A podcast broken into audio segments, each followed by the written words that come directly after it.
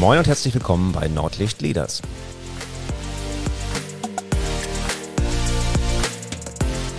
Heute im Gespräch Heiko Kolz.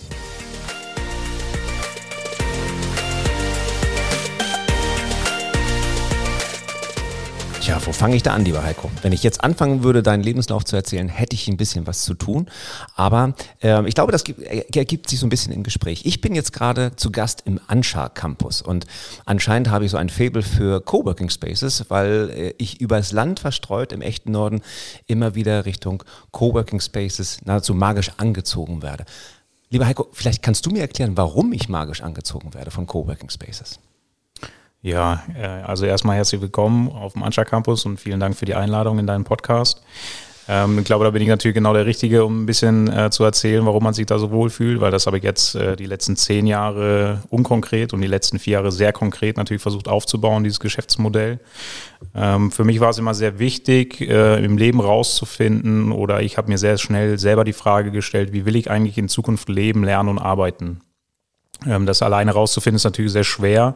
Und ich habe damals, als ich mein Abi nachgemacht habe, mit sehr vielen unterschiedlichen Leuten zusammen lernen und diskutieren dürfen. Und das wollte ich mir irgendwie bewahren. Also Orte schaffen, wo man mit sehr vielen unterschiedlichen Menschen aus verschiedenen Generationen, aus verschiedenen Fachrichtungen sprechen kann, arbeiten kann, philosophieren kann.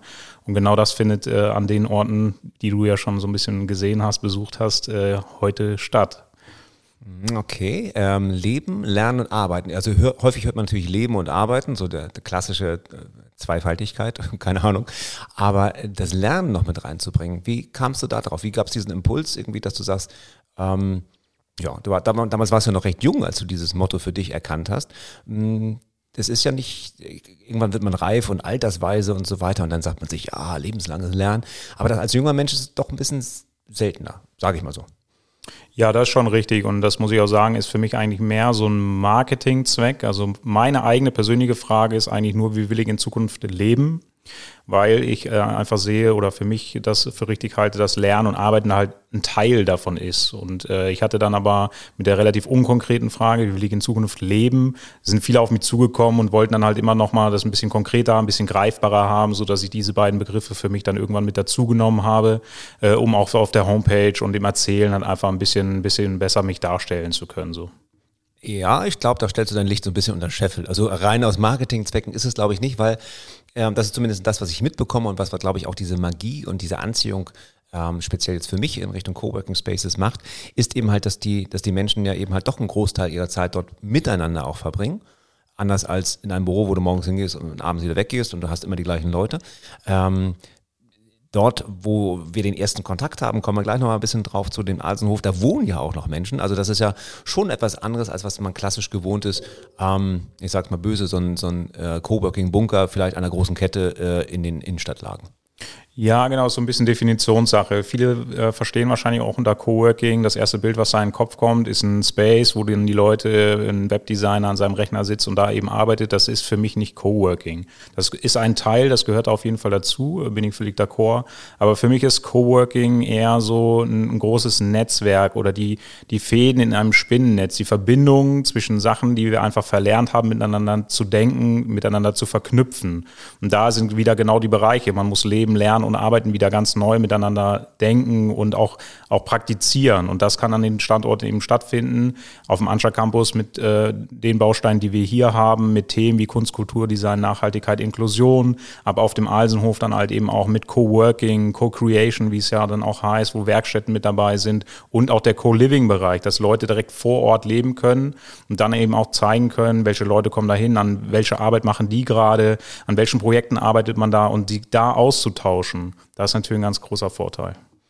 Mhm, interessant. Ähm, wir sind uns über den Weg gelaufen, weil ich äh, über einen Kunden quasi informiert wurde, dass er gerne einen Workshop bei euch im Asenhof machen möchte. So Asenhof habe ich noch nie gehört, äh, fand, ging dann auf die Website und äh, auf den Instagram-Account und fand das irgendwie ähm, interessant. Ähm, anders als Coworking Spaces, die ich bis jetzt kannte, äh, gerade durch diesen Co-Creating oder Co-Living-Bereich. Und als ich denn da war, war es, ähm, das war eine Erfahrung, weil mich begrüßte dort, ich, oh, ich habe ihren Namen vergessen, mich begrüßte eine ganz nette Bewohnerin, die auch da wirklich wohnt und führte mich durch die Gegend und es war anders. Es war kein, ähm, du hast einen Meetingraum gemietet und jetzt ähm, dann und dann gibt es Pausenzeiten, wann soll ich dir den Kaffee servieren, sondern es war irgendwie anders. Das fühlte sich anders an. Das Essen zum Beispiel, hat jetzt nicht so richtig Platz hier im Podcast, aber das Essen zum Beispiel war so lecker, vegan, bio, ähm, interessanterweise eingekauft in einem Unverpacktladen. Also das war irgendwie so, wie ich dachte, was, geht denn hier ab? Und das gar nicht so weit entfernt von mir. Fand ich sehr, sehr spannend. Und, und was mich aber immer wieder begeistert, auch in allen Coworking-Bereichen ist eben halt diese Stimmung. Und äh, diese Stimmung war da nochmal viel, viel stärker. Und dann kamen wir halt in Kontakt über Instagram. Ähm, hast gesagt, irgendwie schön, dass du da warst und das, weil ich das auch gepostet hatte und so überrascht war. Und ähm, ja, dann haben wir uns kennengelernt und ja, jetzt kommen wir mal so ein bisschen auf die Facette deiner Persönlichkeit. Also nicht auf die dunklen Seiten, aber auf die hellen Seiten, denke ich mal. Ähm, wir hatten vorher im Vorgespräch gesagt, naja, dein Lebenslauf ist so interessant, dass du immer danach gefragt wirst. Deswegen gehe ich da mal so ein bisschen schneller drüber hinweg, äh, um da jetzt nicht zu, zu tief einzusteigen, weil wir ja auch, und das darf ich nicht vergessen, den Bereich Führung ja irgendwie nochmal hier integrieren wollen. Ähm, aber das ist ja eher untypisch, wie du unterwegs warst. Also du bist studierter Volkswirt zum Beispiel und warst dann auch selbstständig. Aber davor gab es auch noch was.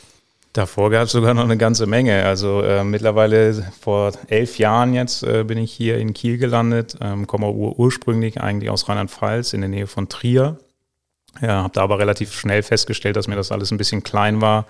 Und äh, der Heiko wollte in die große weite Welt äh, und da lag der Zettel von der Musterung auf einmal beim Briefkasten. Aha.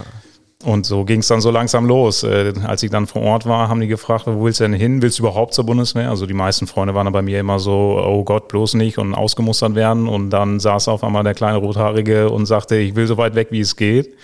Und äh, so bin ich dann in Celle als Panzerfahrer gelandet und war dann zwei Jahre bei der Bundeswehr sogar. Okay, jetzt äh, richtig rund wäre es gewesen, wenn du dann zur Marine gekommen wärst. Mein, ihr seht das ja jetzt nicht, aber Heiko sitzt mir gegenüber und er könnte ein so richtig klassischer Norddeutscher sein. Ne? Also das wäre jetzt nur so richtig rund gewesen, dann in der Nähe zum Marinestützpunkt jetzt hier im Anschar Campus. Aber okay, das äh, piepen wir sonst nachher raus.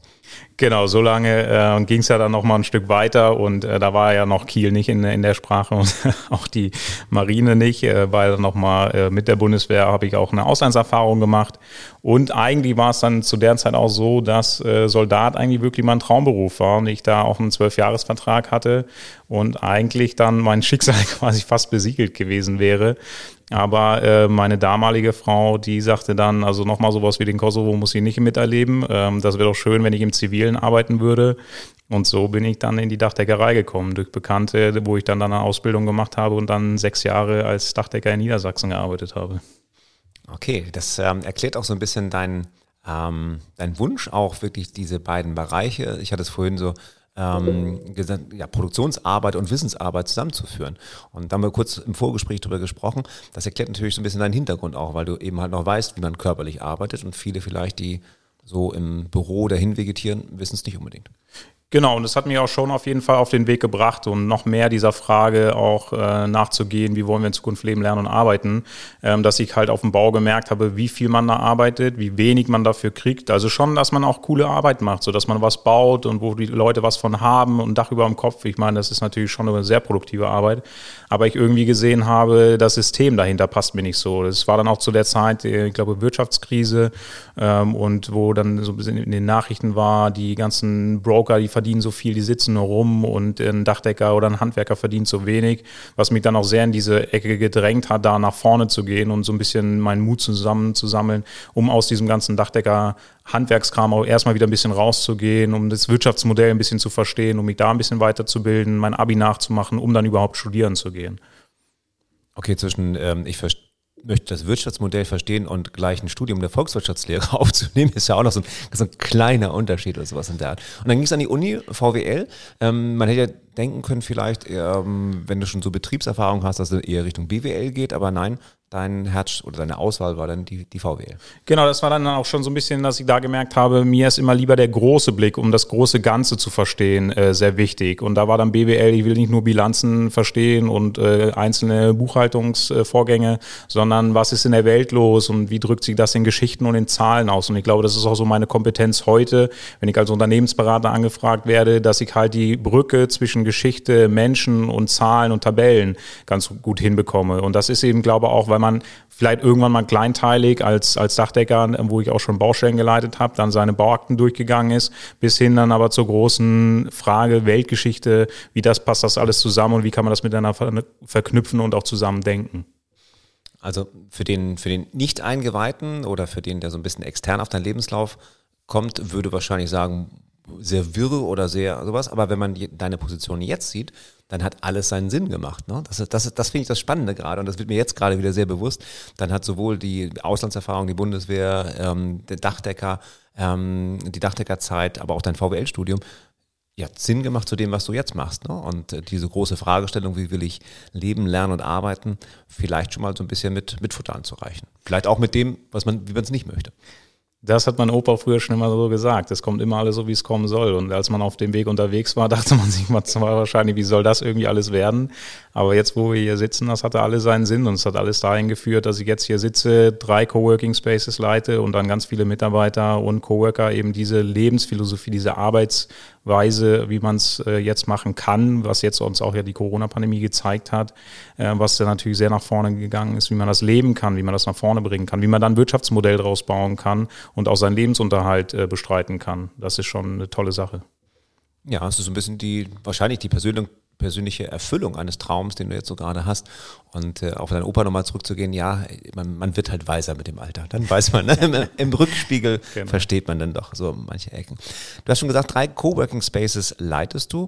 Ähm, wie kann man sich das vorstellen? Bist du Inhaber und äh, das ist alles deins und äh, das ganze Gelände, halb Kiel gehört dir?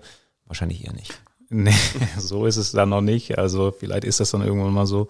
Aber ähm, das sind drei Coworking Spaces. Einmal der Impulsraum Felde, das ist hier in der Nähe von Kiel, wo das alles quasi angefangen hat, vor vier Jahren, wo wir da mit dem ersten Coworking Space gestartet sind und da Handwerk und Coworking miteinander verbinden. Also wir haben da eine Segelmacherei für Sonnensegel für Außenbereiche ähm, mit drinne und äh, auf der einen Hälfte, auf der anderen Hälfte ist dann ein Coworking Space. Äh, da hat es auch alles angefangen und ähm, durch viele Netzwerkveranstaltungen und so weiter äh, habe ich mich dann eben hier in Kiel ein bisschen bekannter gemacht und bin dann so in diese Kreise hier reingekommen, sodass ich vor drei Jahren die Geschäftsführung hier auf dem Anscha Campus übernehmen durfte. Also ich bin hier nur ganz normal angestellter Geschäftsführer, anders als im Impulsraum. Die GmbH gehört mir selber. Ähm, bin ich jetzt aber auch mal zu gucken, dass ich mal das an jemand anderen weitergebe, äh, damit das mal nicht alles so viel wird. Und äh, auf dem Alsenhof, da sind wir quasi nur Mieter von dem Investor, der uns das da äh, zur Verfügung stellt, das Gelände, haben da eine Genossenschaft gegründet, da bin ich äh, geschäftsführender Vorstand und äh, so ist das eigentlich für jeden, für jeden Standort ein bisschen anders gebaut durch die Umstände vor Ort. Okay, dann hast du wahrscheinlich auch einen ganzen Stapel von Visitenkarten, je nachdem, wen du gerade triffst oder, oder vielleicht gar keine Visitenkarte. Weiß man halt ja nicht mehr. Das ist ja alles ein bisschen, bisschen anders. Spannend, weil du sagst gerade Genossenschaft dort und Mieter, dann dein eigenes Unternehmen, ähm, dann hier angestellter Geschäftsführer. Mh, hm, gleichzeitig äh, habe ich dich ja schon kennengelernt als Mann der tausend Ideen und Netzwerker. Mh, hm, wie kriegst du das auf die Reihe? Erstmal für dich, mental, also in der Selbstführung und wie ähm, machst du das in der Führung? Weil du bist ja auch kein Geschäftsführer, der dauernd vor Ort ist.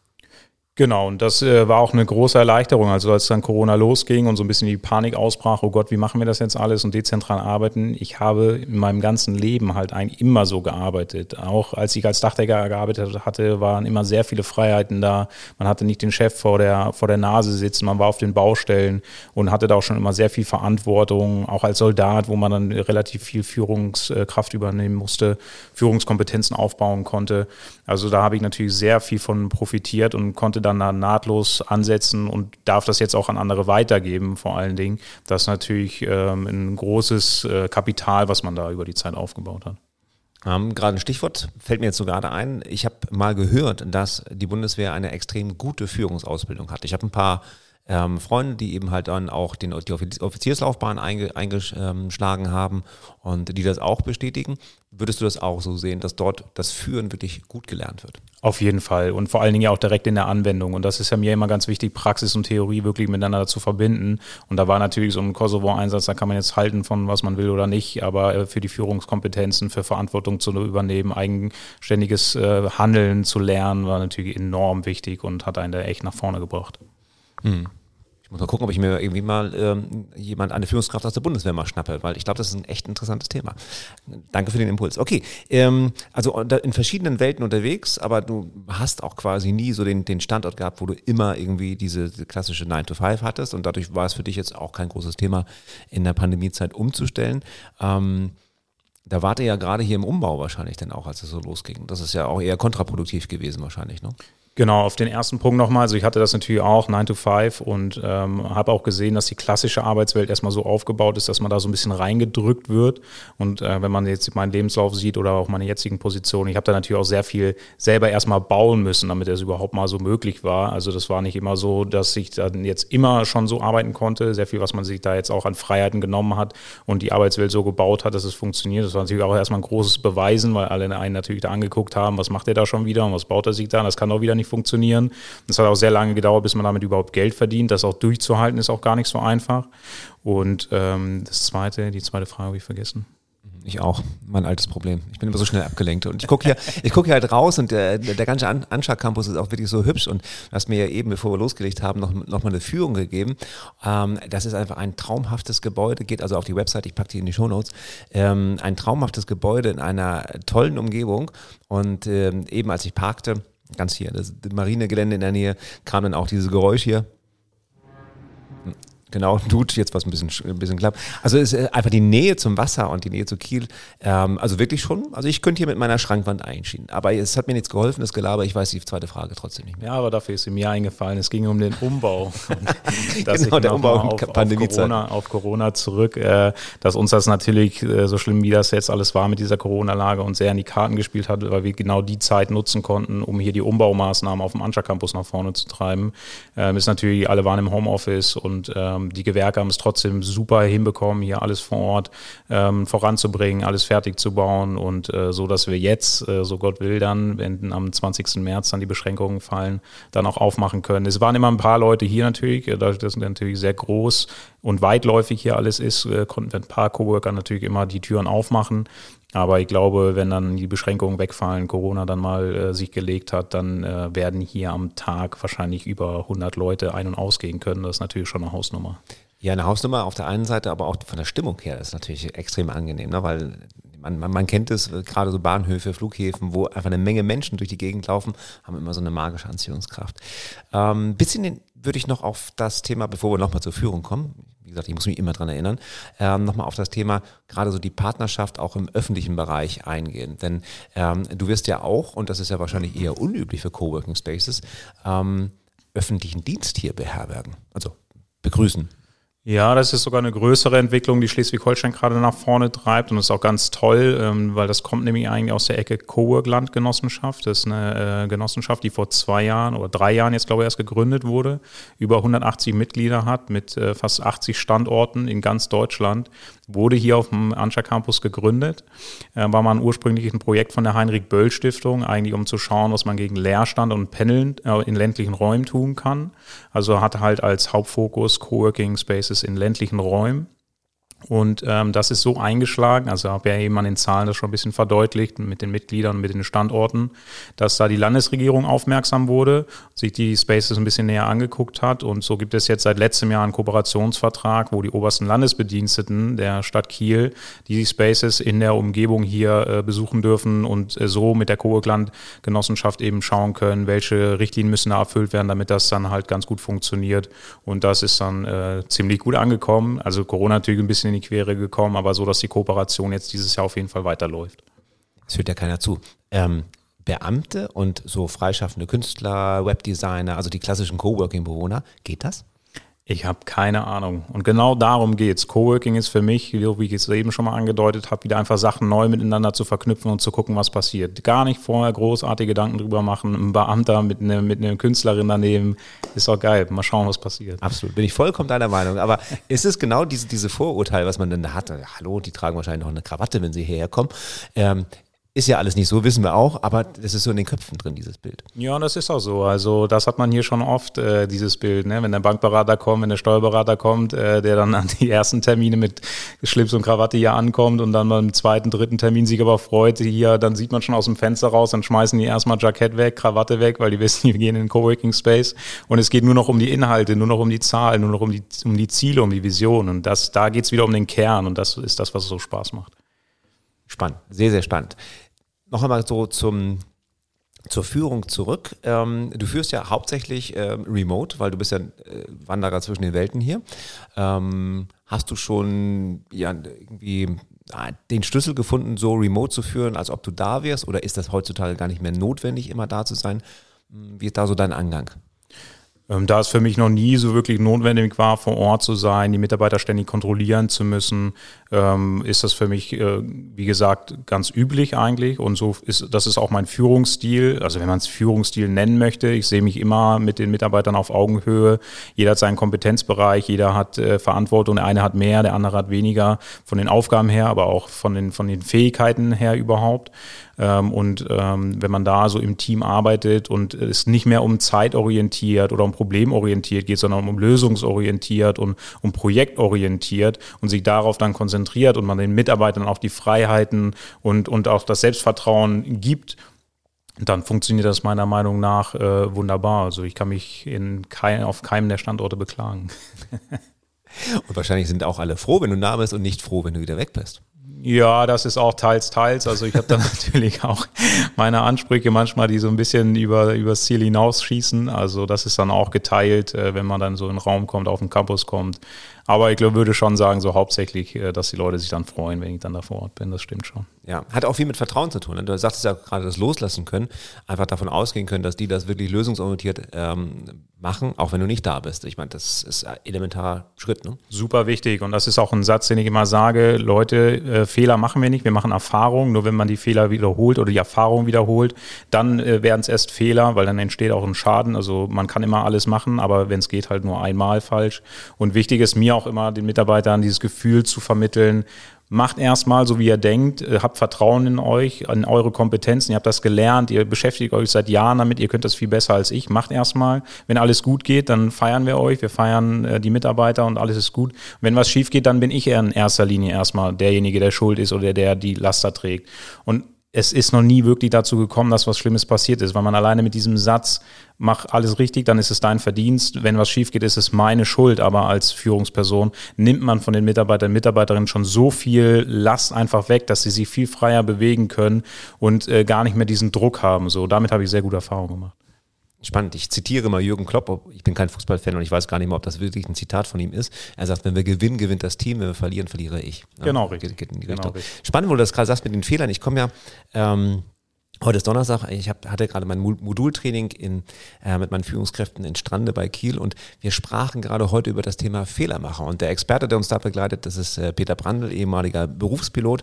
Er sagt immer, naja, ähm, solange du es überleben kannst, mache gerne alle Fehler. Ne? Also das ist so, ähm, und er spricht auch davon, die Erfahrung ist die Summe aller überlebten Fehler. Und das finde ich so spannend, weil, weil du auch gerade wieder sagtest, naja, ich habe Mitarbeiter da, die haben es gelernt, die sind fit, die, die sind viel fitter in dem Bereich als ich Warum soll ich denen sagen, wie sie ihre Arbeit zu tun haben? Voll. Und viele Fehler passieren dann, glaube ich, auch durch eine falsche Führung. Noch nicht mal durch die Mitarbeiter, Mitarbeiterinnen selber, sondern weil man so viel Angst und, und äh, Unsicherheit eben streut, dass man dann eben gerade zum Fehlermachen animiert wird, weil man dann halt eben nicht mehr genau weiß, äh, wo darf ich mich jetzt überhaupt bewegen. Und lieber da den Weg klar machen und äh, auch die, die Hilfen, die man geben kann. Und dann wird das schon in die richtige Richtung laufen.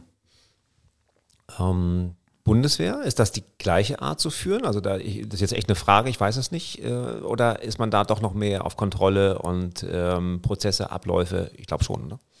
Äh, da ist es natürlich äh, viel mehr Hierarchie, als das hier der Fall ist. Und da ist ja auch so der Oberste, der weiß alles und der ist der Beste und der, der Richtige und der gibt das nach unten weiter. Also das war ja auch einer der Gründe. Man lernt da schon viel Führungskompetenz, aber halt nicht Führung, wie ich das verstehe, die man so heute in der, in der Arbeitswelt, in der Wirtschaftswelt braucht.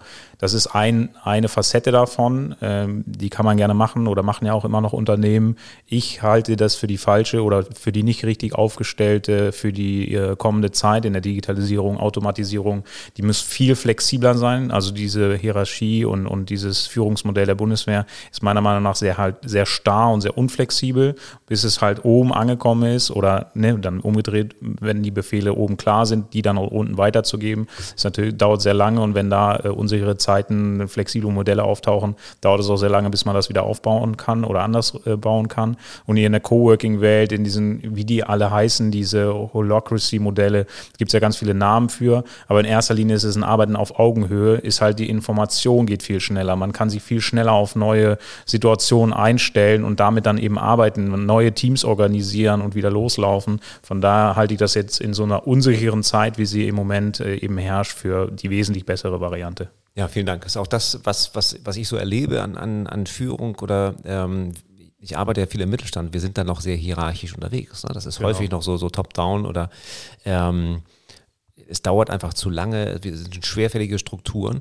und die kleinen Agilen, äh, die kriegen es dann halt doch besser hin, weil ja, da auf Augenhöhe. Auf jeden Fall, genau. Und das ist auch so der Hauptpunkt meiner Unternehmensberatung. Wenn ich hier irgendwo bin, die denken dann auch erstmal mittelständige Unternehmen, warum kommt da jetzt so ein Experte für Coworking, was sollen wir denn damit? Da sind wir wieder bei dem Begriff Coworking. Coworking ist halt nicht nur ein Space, wo man sitzt, sondern ist halt ein, ein Denkmodell, eine andere Art, äh, wieder zu arbeiten und das so in die mittelständischen Unternehmen oder Familienunternehmen zu tragen. Und wenn das dann da auch ankommt und die das so langsam verstehen, das ist halt echt eine tolle Beobachtung, die man dann da machen kann. Ich fand das so spannend. In äh, Hamburg war ich ähm, im Mindspace äh, vor einiger Zeit und da waren ähm, sehr, sehr bekannte Firmennamen, Konzerne, die da halt, ähm, ja, jetzt kann man sich aussuchen, Leute verbannt oder Leute ähm, befördert, hinbefördert haben, ähm, um so ein bisschen Startup-Atmosphäre aufzusaugen und, und zu machen.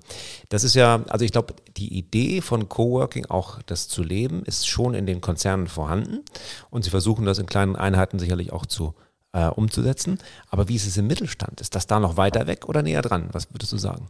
Ähm, ich glaube, vor Corona war es sehr viel weiter weg. Ähm, jetzt nach Corona, wenn in Anführungsstrichen, äh, ist es sehr schnell, sehr äh, nicht katastrophal, aber bei denen auf jeden Fall angekommen ähm, und auch die, die Not, damit umgehen zu müssen. Und da sieht man schon eine Bereitschaft, dass äh, gerade sich jetzt die, die Inhaber dieser familiengeführten und mittelständischen Unternehmen da enorm äh, aufholen wollen und sich informieren und da auch sehr offen sind. Also da hat sich viel getan. Schön, das sind ja dann gute Zeiten für Coworking Spaces, auch gerade im ländlichen Raum. Ne? Das äh, finde ich auch ganz spannend und ich habe das schon begleitet, damals auch die Gründung der Genossenschaft gesehen, ähm, was da draußen auf der grünen Wiese im wahrsten Sinne des Wortes einfach richtig passierte. Genau, und es ist ja auch nicht mehr grüne Wiese. Also durch Internet und Digitalisierung kannst du ja wirklich alles einfach äh, raus aufs Land in dein, in dein Haus mit reinholen und von da aus genauso arbeiten und musst nicht mehr in die Stadt pendeln, musst dann eine Stunde erstmal noch im Verkehr hängen bleiben und hast schon keinen Bock mehr, wenn du auf der Arbeit bist. Also das ist natürlich äh, ein Vorteil mittlerweile. Ich sehe gute Zeiten für euch, für uns alle, auch in diesem Arbeitsmodell. Lieber Heiko, ähm, Vielleicht noch so mh, hm, die, den einen oder entscheidenden oder die beiden entscheidenden Tipps für ähm, das, wie werden wir in Zukunft leben, lernen und arbeiten. Worauf kann man sich, wenn man sich mit diesem Thema vielleicht noch nicht so beschäftigt hat, einfach mal beginnen zu beschäftigen? Ähm, also da kann man auf jeden Fall, haben wir schon viele Begriffe genannt jetzt, ob es jetzt Coworkland ist oder äh, andere Institutionen, die sich mit dem Thema Coworking beschäftigen, kann ich nur empfehlen, äh, einfach mal den Laptop schnappen, wo es möglich ist, einen Coworking Space besuchen, mit den Leuten ins Gespräch kommen, einfach mal merken, was da für Leute sitzen, mit was sie sich beschäftigen, den Horizont zu erweitern, sich da auszutauschen und einfach auch mal eine andere Brille aufzuhaben, um so aus seinem eigenen Hamsterrad ein bisschen rauszukommen. Probieren, statt Internetseiten zu studieren. Einfach mal machen. Cool, einfach mal machen. Lieber Heiko, da möchte ich gerade noch dieses einfach mal machen gar nichts mehr zusagen, weil ich das so schön finde als Abschluss. Ähm, vielen Dank, dass ich da sein durfte. Vielen Dank, dass du bei mir im Podcast warst. Ich glaube, wir haben eine Lanze gebrochen für das Coworking, so wie du es definierst. Sehr gerne, war schön hier zu sein. Vielen Dank. Ja, liebe Hörer und Hörerinnen, wenn ihr jemanden kennt, der vielleicht auch mal dringend ähm, eine Auszeit oder vielleicht eine komplette Umzeit braucht in Richtung Coworking Space, dann schaut doch in die Show Notes oder leitet gerne diesen Podcast weiter.